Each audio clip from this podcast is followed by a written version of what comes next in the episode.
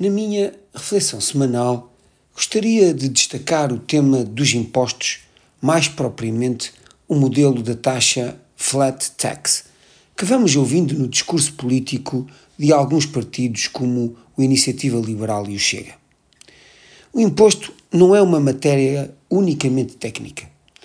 É também uma questão política e filosófica sendo através da democracia que os cidadãos escolhem os recursos que desejam consagrar nos seus projetos comuns, como a educação, a saúde, as reformas, a igualdade, o emprego, o desenvolvimento sustentável, entre outros. Sem impostos, não pode existir um destino comum ou uma capacidade coletiva de agir.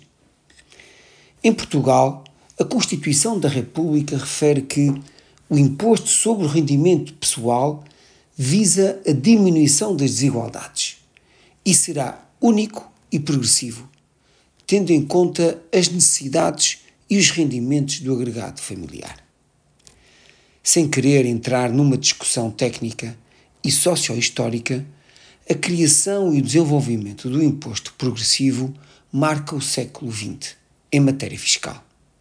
Este, que teve um papel central na redução das desigualdades durante o último século, assume-se hoje no centro da confrontação política, principalmente em ambiente eleitoral, onde os vários partidos tendem a vocalizar as suas diferenças em matéria de impostos.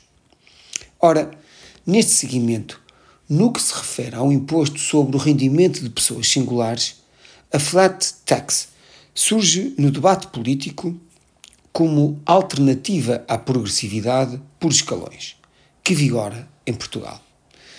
A definição simplista da flat tax, que estipula a implementação do imposto de taxa igual aos rendimentos de todos os contribuintes, independentemente do seu valor, parece desafiar a progressividade e acomodar-se mais na proporcionalidade do imposto.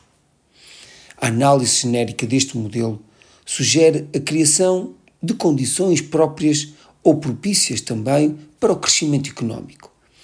Mas, simultaneamente, promove as desigualdades sociais quando beneficia de uma forma evidente aqueles que apresentam mais rendimentos e prejudica, assim, a receita fiscal do Estado. O modelo progressivo, na minha perspectiva, exprime uma maior equidade na redistribuição da carga fiscal potencia o compromisso da justiça social com o Estado Social e combate as desigualdades. Relativamente ao assunto dos impostos, a opção é simples. Trata-se de nos pormos de acordo relativamente a quem deve pagar o quê e em nome de quais princípios. A todos os ouvintes, o resto de uma boa semana.